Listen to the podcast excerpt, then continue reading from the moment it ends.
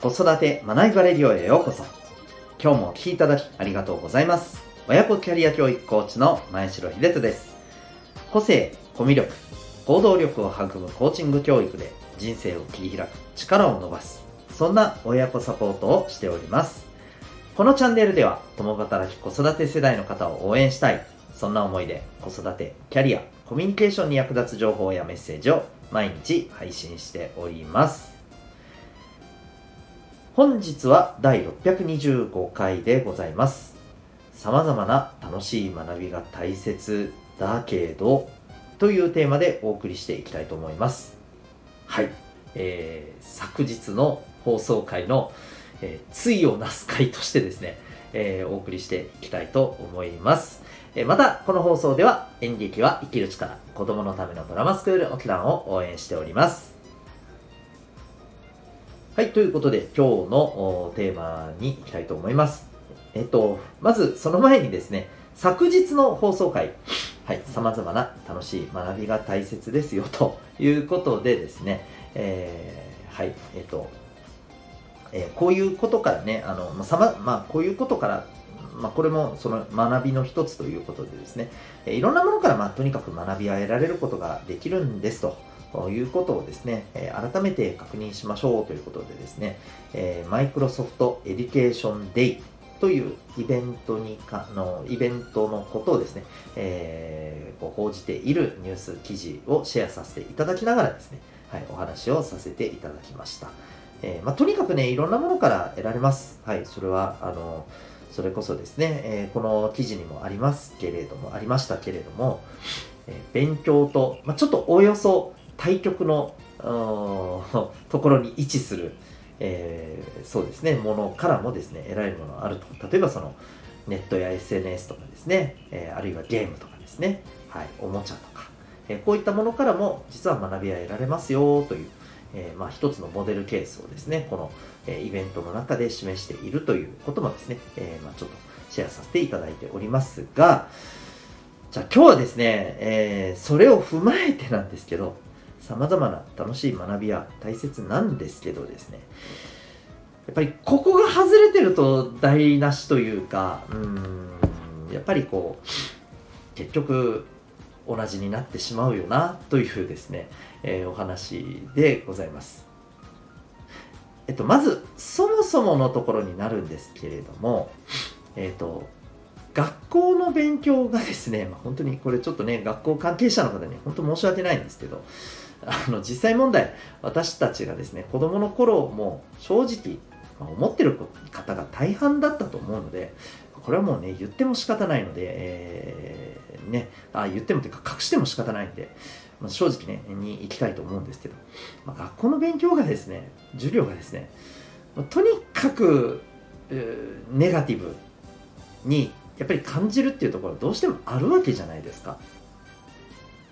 うん。まあ、うん、ちょっとヒントを言うと、全部が全部そうじゃないですよね。うん、全部が全部ではない。とはいえ、やっぱり何かしらちょっとね、この、うん、えー、なんか、つまらなさだったり、息苦しさだったりですね、えー、そういうふうに感じるのは、まあなぜかというと、もうこれなんとなくね、感じてる方はもういらっしゃると思うんですけど、一番の理由はですね、まあ、大人側のですね、うん、目線と、こう、都合と感覚で作ってやらせてるからだと思うんですよね。うん。例えばですよ、あのこう、まあ僕なんかもそうでしたけど、小学校の頃って、僕は理科のあの生き物系はめちゃくちゃあの好きだったんですよ。うん。まあいろいろ生き物もあの買うこともあのしてましたし、うんまあ、自由研究でなんかコオロギをこういかにして増やすかみたいなこともね、え っと、やったりしてましたんで、まあ、とかく生き物を飼う生き物に関することを知るのは大好きでした前にちょっとお話もしたかもしれませんけどあのもう就学前の年齢の頃からですねもうなんだこれ700ページぐらいのですね辞典ぐらいの分厚さのですね、えー、海の生き物の図鑑をずっとね延々ヘビーローテーションで見たり読んだりしてましたのでそのぐらいですねめちゃくちゃ好きだったんですよ。うん、だけれどやっぱりですねうんどうもなって思うところはねありましたよね。でそれはやっぱりこうあのもうこの決められた、ね、教科書のこの通りに、えー、こうこう決められてます。これこれこれを、えー、覚えてください。みたいな。感じじゃないですか。やっぱりだからなんかうんなんか違うよなっていう感じがあると思うんですよね。お子さんの中でも例えばね、えー、それこそ社会は好きとか、うん。ねえーと、体育は好きとか言うと思うんですけどこれもですねやっぱりこうそう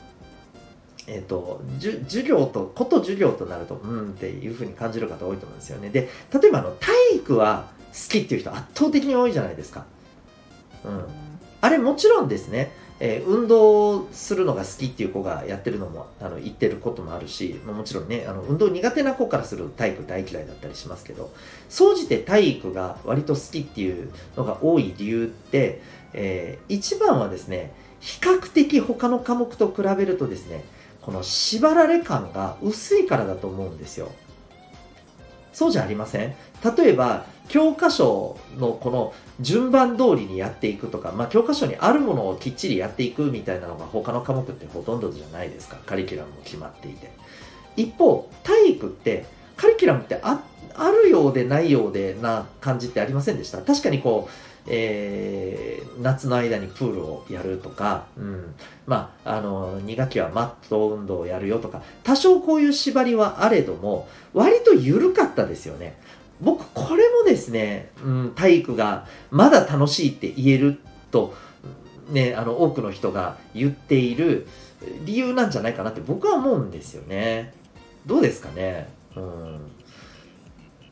そうなんですよ。で、でです。でです。えー、で、今って、例えばですね、あの、学校以外の、もっと言うと教科書、えー、教科知識、教科科目以外のですね、えー、学びもいっぱいあるよっていうことで、まあ、いろんな学びがですね、こ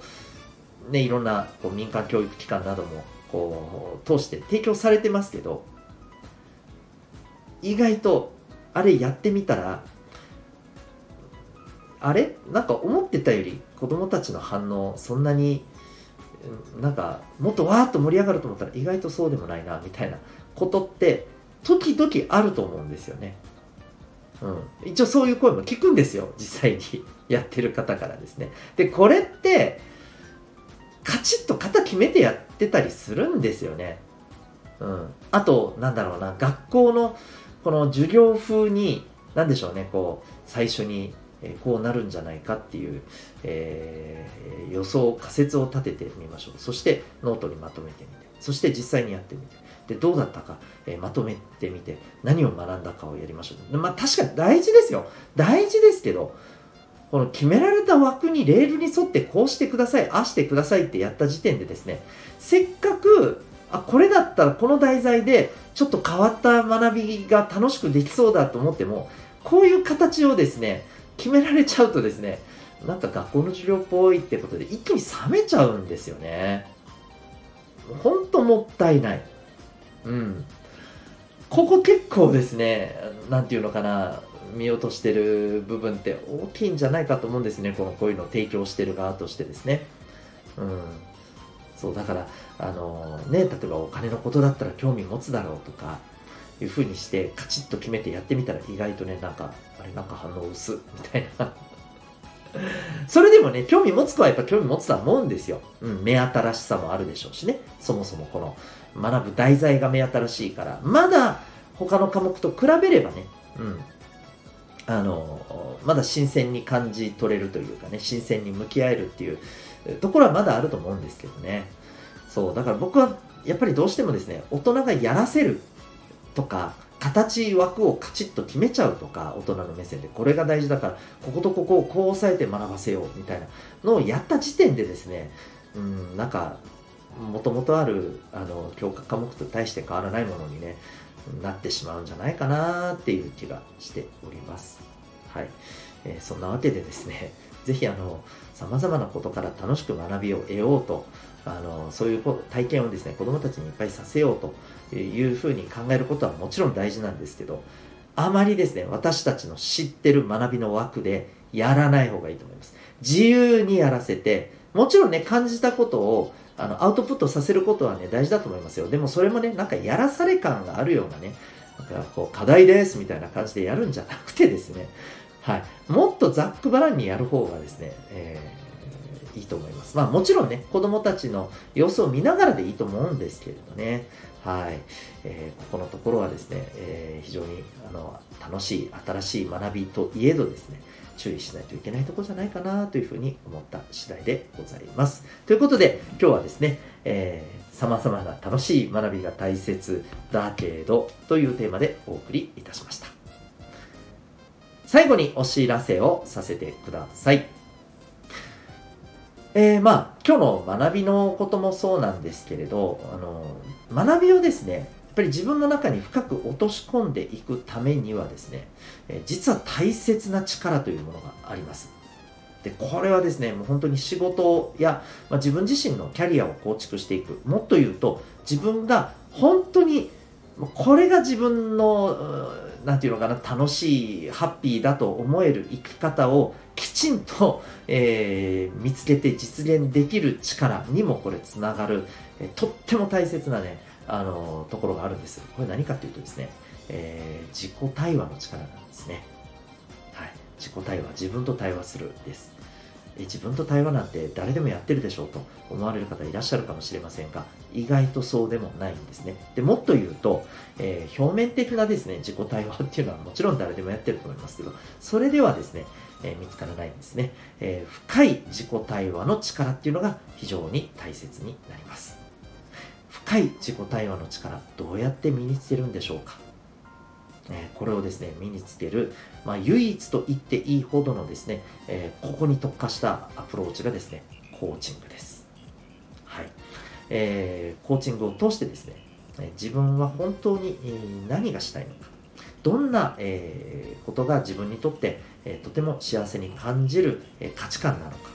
そして、えじゃあそれをどのように今後のですね、え自分のキャリアの中で、え実現していくのか。うん、もう本当に単純にですね、どんな仕事がしたいのかとかですね、えー、そういうことよりもっともっと大切な部分です。はいえー、そんなコーチングのですね、体験セッションを今、えー、オンライン対面で、えー、随時受付中でございます。全国どこからでも受けられます。えー、興味がある方はですね、えウェブサイトへのリンクを概要欄に貼っておりますので、ご覧になってみてください。それでは最後までお聴きいただきありがとうございました。また次回の放送でお会いいたしましょう。学び大きい一日を。